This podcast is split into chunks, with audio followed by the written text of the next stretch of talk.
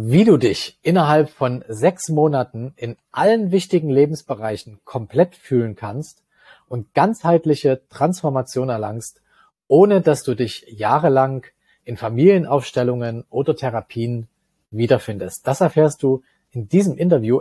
Bevor es losgeht, möchte ich dir dafür danken, dass du dich durch diese Heldenreise inspirieren lässt und mit den Lifehacks der Motivation, den Ideen und Impulsen deine eigene Heldenreise schreibst. Werde dein eigener Held, nutze diese Heldenkraft, dein eigenes Leben zu verbessern und verbinde dich mit Gleichgesinnten auf www.helden.community. Erstmal vielen, vielen Dank, liebe Dr. Ilona Schönwald, dass du dir hier die Zeit nimmst und hier Rede und Antwort äh, stehst. Erstmal herzlich willkommen. Danke, ich danke für die Einladung. Und, und ich hoffe, ja, danke, dass du da bist. Ich hoffe, es ist für dich okay, dass ich dich einfach Ilona nenne. Das ist, glaube ich, kürzer. Bitte. Und äh, genau. und ich würde vorschlagen, ich stelle dich ganz kurz vor und dann starten wir einfach in die Fragen rein. Gerne. Sehr schön. Also, Ilona ist eine erfolgreiche Life Healing Mentorin. Sie hat jahrelang als Krankenschwester, Medizinerin und Schamanin gearbeitet und gewirkt, bevor sie es ablehnte, eine klassische Praxis zu eröffnen. Denn als Hautärztin konnte sie den Menschen nicht so erreichen, wie sie es selbst für den holistischen Heilungsprozess als wichtig empfand. Privat ist sie alleinerziehende Mutter von zwei Mädchen und war früher mal Leistungssportlerin im Basketball. Habe ich irgendwas Wichtiges vergessen? Nein, das ist erstmal ein guter Grundriss. Danke. Ja, ich, ich fand das spannend, dass du äh, früher mal Basketball gespielt hast und äh, so richtig im Leistungssport warst. Wie sah denn generell deine Welt früher aus in deiner Kindheit? Rückblickend und mit dem Wissen, was ich wieder reaktiviert habe an Wissen in mir, war meine Kindheit an sich emotional erstmal relativ kühl und einsam, weil ich das Kind einer kriegstraumatisierten Mutter bin meine Mama ist Jahrgang 38 geboren und hat als Kind Schweres erlebt. Und ich denke, das betrifft eine ganze Generation, wenn die Eltern selber noch Kinder im Krieg waren, sich sehr von ihren Emotionen abgeschlossen haben, konnten sie dann auch nicht mit ihren Kindern in Kontakt gehen. Und der Sport an sich war für mich aber eine stabilisierende Maßnahme. So, da habe ich mich wohlgefühlt und sehr kraftvoll und konnte meine Kampfeslust ausleben und bin da relativ schnell ziemlich weit gekommen. Und als es dann kurz vor die Jugendnationalmannschaft ging, bin ich aber abgesprungen, weil ich gemerkt habe, als Frau im Basketball, damit werde ich nie Geld verdienen können. Dafür ist der Aufwand zu groß. War das tatsächlich schon damals äh, dein, also deine Intention? Das ist interessant. Ähm, Gab es denn damals andere Träume und Wünsche, die, denen du nachgegangen bist, weshalb du dann vielleicht auch abgebrochen hast? Also in Bezug aufs Basketball gab es, dass ich tatsächlich mal gedacht habe, ich würde gerne die erste weibliche NBA-Trainerin werden. So große Träume ah. Super. So, aber als dann klar war, dass das ähm, erstmal vorbei ist, da ging es drum, eigentlich die Welt erkunden zu wollen. Und da habe ich gedacht, mit welchem Beruf kann ich das kombinieren? Und habe erst gedacht, das kann ich gut mit Krankenschwester machen, denn mit dem Beruf kann ich auf der ganzen Welt arbeiten. Mhm. Und als ich das fertig hatte, habe ich gemerkt, ah, das reicht aber irgendwie nicht. Ja, und, und ähm, du, du hast gemerkt, das reicht irgendwie nicht. Das, das kennen wir ja alle, das Gefühl. Ne? Man ist so, man hat so ein off, eine offene Leitung sozusagen. Man denkt so, ja, mal sehen, was noch kommt. Aber was war bei dir? Gab es dann so einen entscheidenden Moment, wo du gesagt hast, nee, ich müsste eigentlich das und das machen. Ich müsste jetzt noch studieren. Ich müsste jetzt noch äh, äh, die nächsten Schritte gehen zu einem bestimmten ähm, Ziel hinweg. Oder kam das dann so Schritt für Schritt? Das kam während der Krankenpflegeausbildung Schritt für Schritt. Und da dieses mhm. Thema Heilung in meinem Leben schon seit der Jugend eine Rolle spielt, war dann die logische Schlussfolgerung, okay, dann studiere ich Medizin. Ja? Ich hatte ein 3-0er mhm. Abi. Ist nicht so, dass ich hier mit einer 1 durchgerauscht bin wie die meisten Mediziner. Ich habe viel geschwänzt in der Schule und deshalb kam mir die Zeit in der Krankenpflege zugute. Das wurde mir dann angerechnet und ich bin dann da so reingerutscht ich würde sagen, ich bin keine typische Medizinerin, aber ich habe das eben gemacht und währenddessen immer mehr den Blick geöffnet, was es noch gibt. Und dann habe ich angefangen, mich für alternative Heilkunst zu interessieren. Ich habe mich mit Naturheilverfahren, Akupunktur auseinandergesetzt, mit Ernährung, mit energetischer Heilkunst, mit schamanischer Heilkunst und so wurde das immer größer. Mhm. Aber das ist jetzt nicht typischer Studieninhalt, also äh, oder täusche ich mich da? Nee, das habe ich für mich dann gemacht. So weil ich immer gedacht habe, das kann ja nicht alles sein, was ich hier mhm. gelehrt bekomme. Mhm. Also du hast dann quasi so im Selbststudium bist dann so diese Pfade, die dir vorgegeben wurden, hast du so ein bisschen verlassen, hast dann quasi nochmal äh, über den Tellerrand hinweg geguckt wie hat sich das damals für dich angefühlt und wie, wie hat dann das Umfeld reagiert? Ich meine, da, da waren ja auch andere Studenten, die quasi nur eins zu eins dem gefolgt sind, was da gesagt wurde. Genau, die meisten anderen, gerade bei den Medizinern. Ne? Mein ehemaliger Chef, der hat immer gesagt, der Mediziner entspricht dem vorauseilenden Gehorsam. So, und, für die, und für die war ich, glaube ich, immer so ein bisschen der Andersmensch vielleicht oder wenn ich mit schamanischen Sachen ankam, da war das auch total merkwürdig für die. Ich bin da aber sehr angebunden mit und für mich hat sich das immer schlüssig angefühlt. Gerade wenn es um das Thema Seele geht, und das gibt es ja nun mein Medizinstudium gar nicht. Und mhm. schon die uralten Heilkünstler wissen, Körper, Seele, Geist ist untrennbar miteinander vereint. Das ist untrennbar. Und in unserer mechanistischen Medizinbild wird halt Körper behandelt das reicht nicht, finde ich. Ja. Und in meinen Ausbildungen dann in der energetischen Heilkunst habe ich tolle Menschen kennengelernt. Den Wolfgang Bitscheiten, Orthopäde, der hat die Akademie für spirituell-energetische Medizin in der Nähe von Siegburg gegründet. Und der hat auch gesagt, als er noch Orthopäde war, dachte er, 80 Prozent der Erkrankungen seien organisch, 20 Prozent psychosomatisch Mittlerweile denkt er, 20 Prozent sind nicht psychosomatisch. Ne? Also was ist mhm. zuerst, kam irgendwann die Frage. Was ist zuerst? Und in dem Moment, wo sich die Menschen nicht ganz fühlen oder ungesund leben, aus diesem Aspekt heraus oder gar nicht wissen, was ihnen gut tut oder sie keinen Kontakt zu ihren Gefühlen haben, entsteht ungesundes Verhalten, ungesunde Beziehungen, ungesunde Ernährung und somit entsteht nach und nach Krankheit und ein Ungleichgewicht.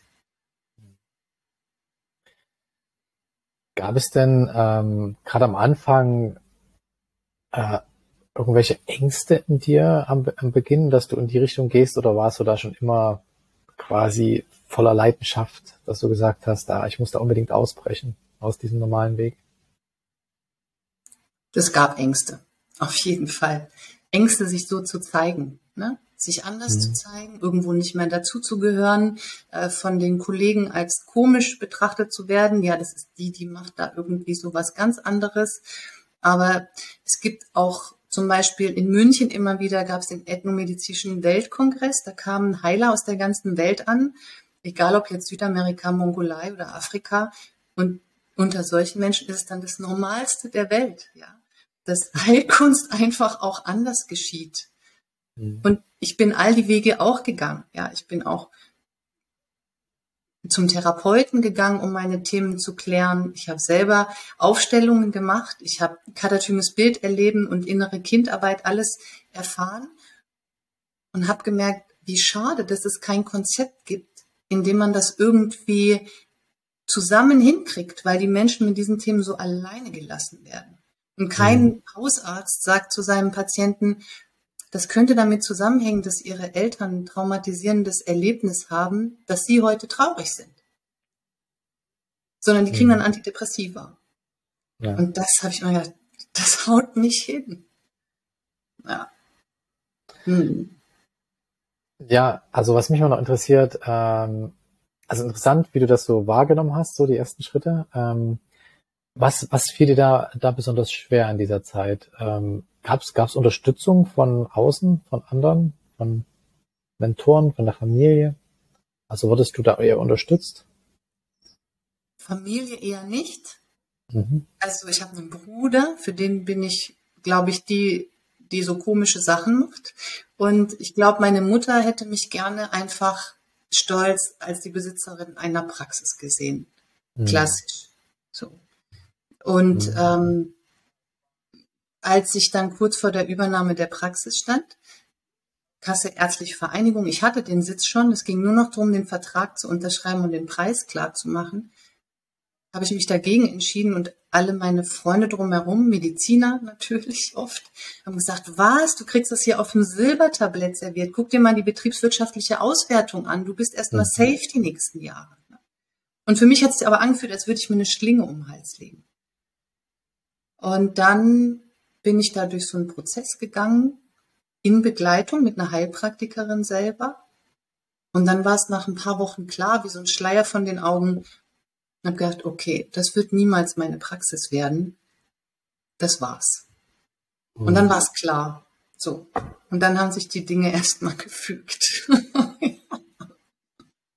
Also dann, hast du dann äh, auch Menschen verloren, äh, wo du diese Entscheidung getroffen hast, oder? Ja.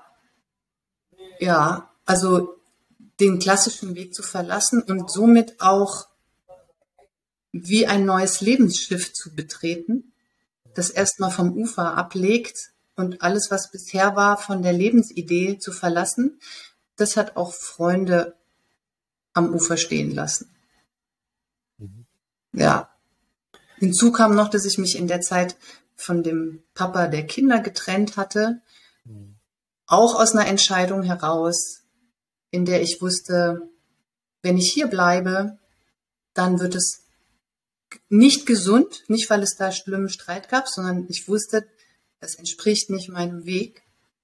Und dann sagte eine Bekannte mal zu mir, deine Trennung ist die mutigste Trennung, die ich kenne. Und ich sagte, wieso das denn? Und sie sagte, du bist einfach nur gegangen, weil du emotional unglücklich warst. Du mhm. hattest alles, ein großes Haus, tolle Urlaube, dein Mann hat dich nicht betrogen. Und ich habe gesagt, ja, wieso geht man denn sonst? Außer emotional. ja, und das war also der Riesenrutsch. Also erst dieser Gang zu sagen, ich schaffe das, mache das alleine und ich entscheide mich gegen die Praxis. Mhm. Es klingt jetzt so auf dem, also wenn du das so erzählst, zumindest äh, klingt das, dass es alles sehr einfach war. Gab es da große Auseinandersetzungen auf diesem Weg? Also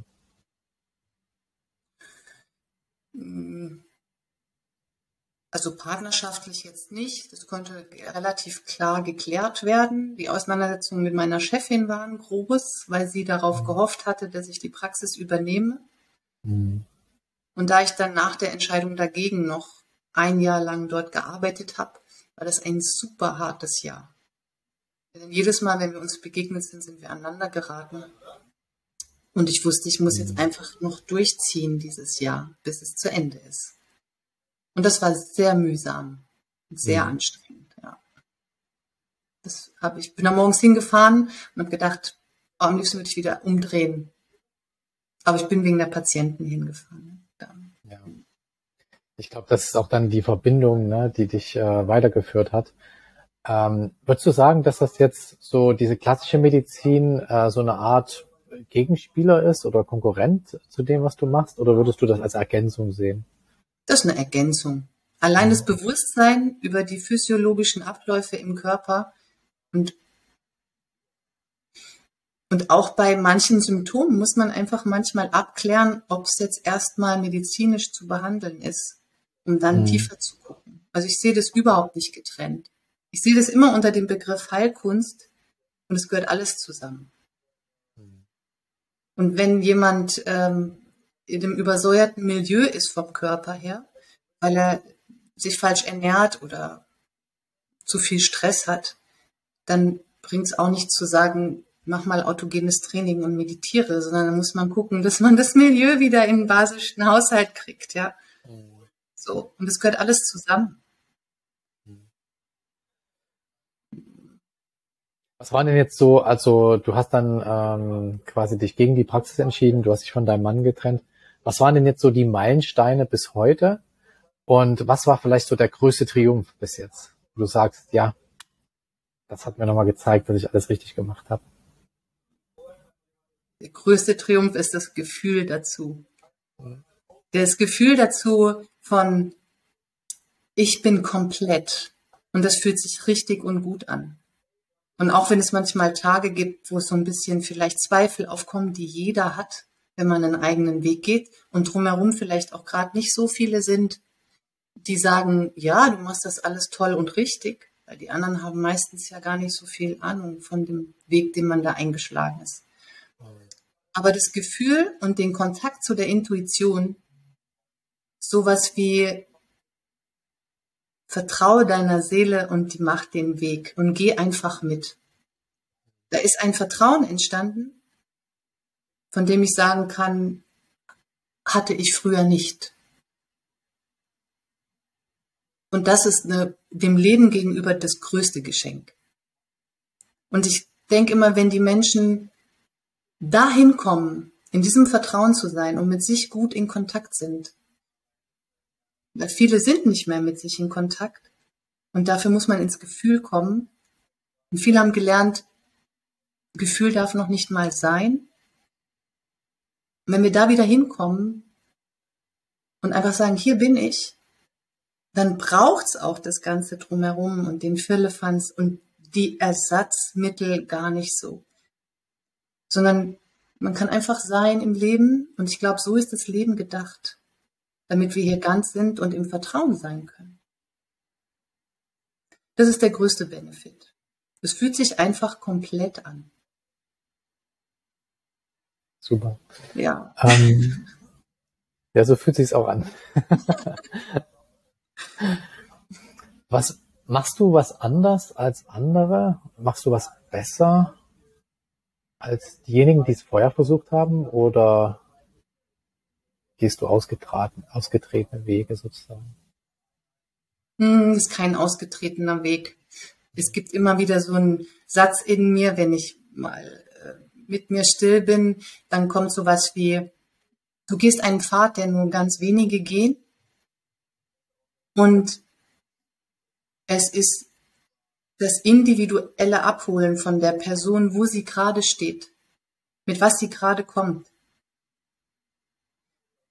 Und jedes Mal gucken in der Begleitung, was zeigt sich heute, an was arbeiten wir. Und manchmal kann es eine energetische Behandlung sein und das geht auch super online. Das ist meine Erfahrung seit Corona. Das ist alles mhm.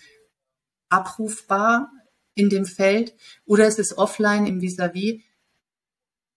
Und es geht Schritt für Schritt.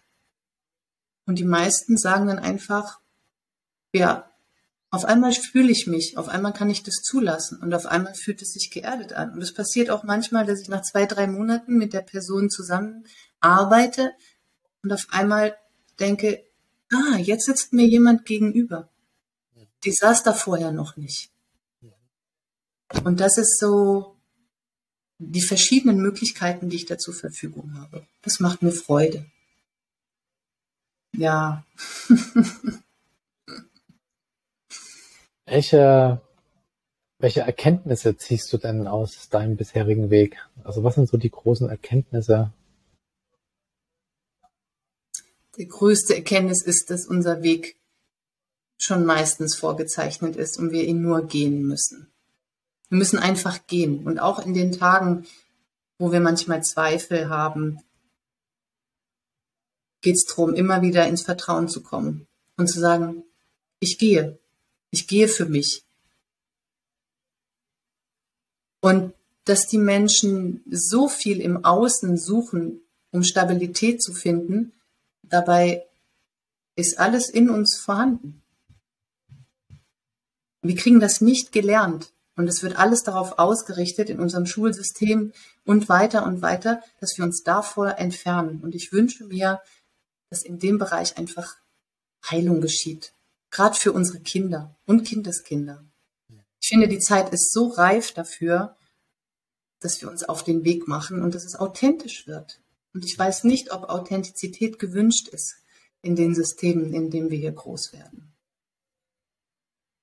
Ja. Was wäre denn ein guter Weg dahin von heute an? Was müssten wir anders machen?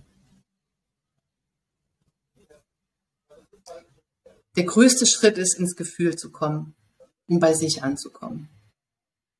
Also wenn irgendjemand bei sich wahrnimmt, ich bin nicht gut mit mir in Kontakt, oder ich vermeide Gefühle oder irgendwas in diese Richtung, dann ist es der größte Weg, um bei sich anzukommen, damit die Sachen vom Kopf in den Bauch rutschen können. Ich frage meine Klienten immer, wo befindest du dich denn im Alltag? Hier oder hier oder hier? Und im besten Falle befinden wir uns im ganzen Körper und auch im Becken, aber alle antworten mir, ja, hier. Ja, Handy, mobile Daten, Intellektualität, alles kleine Traumata führen alle dafür, dass wir in den Kopf hochrücken und uns immer mehr von uns selber entfernen. Und der Kopf, der Intellekt, der macht dann irgendwas, der sagt uns, wie eine Welt aussehen soll, dass wir als Frauen heiraten und zwei Kinder kriegen und ein Haus bauen. Und dann sitzt du irgendwann mit Anfang 40 da und denkst, äh, warte mal, entspricht mir das überhaupt? Also, ich weiß nicht, es braucht am besten ein Fach in der Schule, in der gelehrt wird, in die Stille zu kommen, im Gefühl sein, authentisch bleiben, ich weiß nicht, ob wir uns auf dem Weg dahin befinden, aber das ist der größte Schritt. Mhm. Und an der Stelle möchte ich auch noch mal kurz auf das Thema Kinder von kriegstraumatisierten Eltern zurückkommen. Das betrifft eine ganze Generation, die zwischen 1975 und 50 geboren ist, haben mit größter Wahrscheinlichkeit Eltern, die im Krieg selber noch Kinder waren und Furchtbares erlebt haben so furchtbar, dass darüber nie gesprochen werden konnte. Und jetzt kann sich der Deckel langsam lüften. Und alle in dieser Generation berichten mir, an liebevolle Umarmung und Emotionalität können sie sich nicht erinnern. Also letztendlich sind wir eine co-traumatisierte Generation in dritter Folge. Und das müssen wir uns mal bewusst machen und wieder ins Gefühl kommen. Also das ist, da hängt was ganz Großes dran. Und es geht viel um Schuld und Scham, warum sich Menschen nicht auf den Weg machen, weil es sich für manche auch wie Verrat anfühlt, ja. Würdest sagen, dass, dass solche, ähm, ja, diese Gefühle, die du beschreibst, ähm, dass die vererbbar sind auch? Also, dass man das weitergeben kann an die nächste Generation? Also, Darüber spreche ich grundsätzlich gerne, denn aus meinem Hintergrund als Ärztin äh, ist es ja, Traumata sind vererbbar, das ist bewiesen. Ja? Mhm. Wir haben diese wunderschöne DNA, unser Genmaterial als Doppelhelix und da sitzen dann so kleine chemische Verbindungen dran, die Methylierungen und die werden vererbt, aber die verändern sich durch Trauma. Das heißt, in jeder meiner Zelle befindet sich die Information, über das, was meine Vorfahren erlebt haben auf biochemischer Ebene. Und das lässt sich aber durch Heilarbeit wieder ändern, damit wir es anders weitergeben können. Also das sind Sachen, die sind nachgewiesen. Insofern ist Heilarbeit für uns und unsere Folgegeneration eines der wichtigsten Dinge, die wir für uns leisten können. Mhm. Und dafür möchte ich den Raum öffnen. Dafür möchte ich einfach den Raum öffnen. Mhm. Was sind denn so deine, deine größten Learnings bis jetzt, also mit deiner Arbeit? Äh, und was würdest du vielleicht heute anders machen auf deinem Weg bis dahin?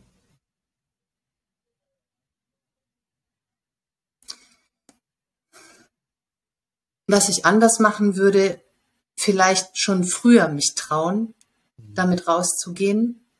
Manchmal denke ich, ich habe ganz schön lang gewartet. Und gleichzeitig denke ich, vielleicht war es nötig, um dieses Fundament, Fundament zu erarbeiten. Und das andere Learning ist, wenn jemand nicht bereit ist, ein Commitment einzugehen für eine Transformation, für eine heilsame Transformation, dann bringt keinerlei Prozessarbeit etwas. Es muss ein klares inneres Ja geben. Und ich habe genug Kontakt zu Menschen, die die sich bei mir melden, einen hohen Leidensdruck haben, seit zig Jahren in irgendeiner toxischen Dreiecksbeziehung leben oder immer wieder fremd gehen und darunter selber leiden oder oder. Und die spüren dann aber, dass es in dem Prozess um eine wahrhaftige Veränderung der Lebensgewohnheiten und des Selbstgefühls geht. Und sie gehen nicht auf die Transformation ein, weil Sie haben zwar einen Leidensdruck, aber man kann trotzdem damit leben. So. Also das größte Learning ist, die Menschen müssen an einem Punkt sein, wo sie sagen, so will ich nicht mehr weiterleben. Und vorher geht diese Tür nicht auf. Das ist für manche dann schwierig, weil sie sich dann sagen, ja, wer bin ich denn dann, wenn ich jetzt nicht mehr so bin wie jetzt? Da gibt's ja vorher kein Bild für. Ne? Und das ist die Reise, auf die man sich einlassen muss dann. Ja.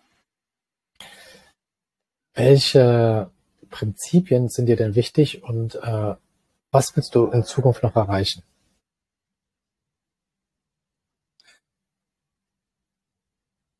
Meine Prinzipien sind mir wichtig, authentisch zu bleiben mhm. und ähm,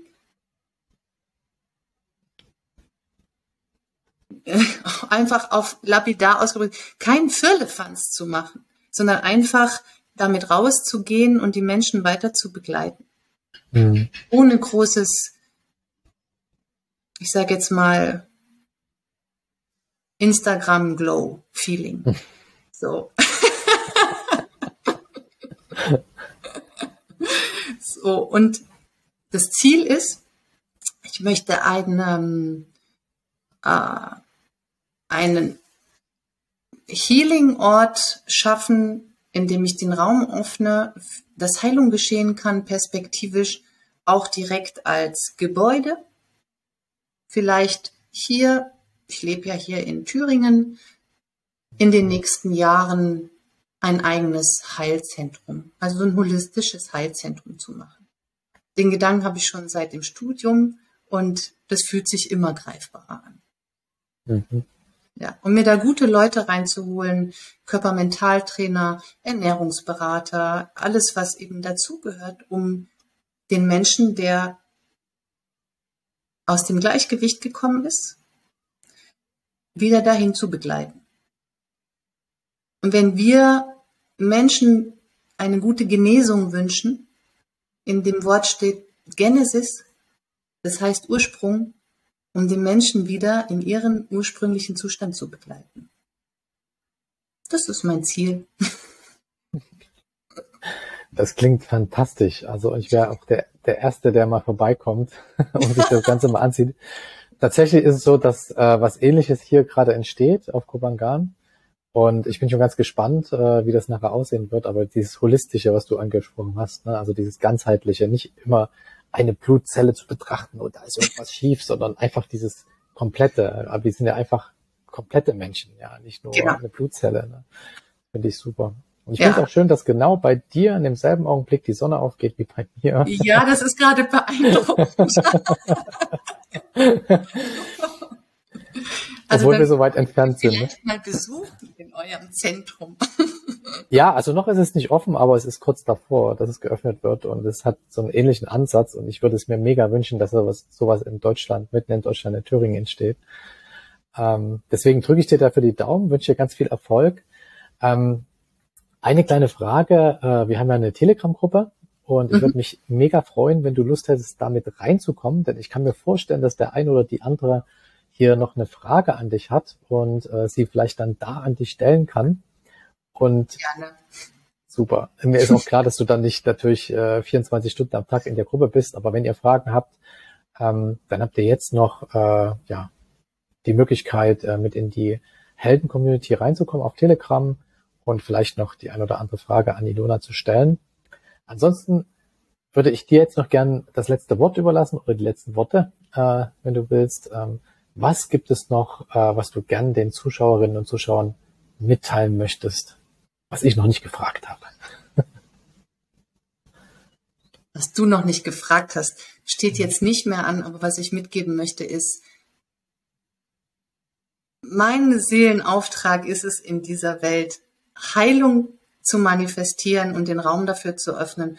Und wenn du irgendwie in dir wahrnimmst, dass das auch ein Thema für dich ist, mach dich auf den Weg. Mach dich für dich auf den Weg und für deine Kinder und Kindeskinder. Das ist mir eine Herzensangelegenheit. Let's do it. Vielen Dank. Tschüss. Tschüss. Wenn dich das Interview genauso wie mich inspiriert hat, dann teile es mit deinen Freunden, weil jeder Held seine Adventures braucht.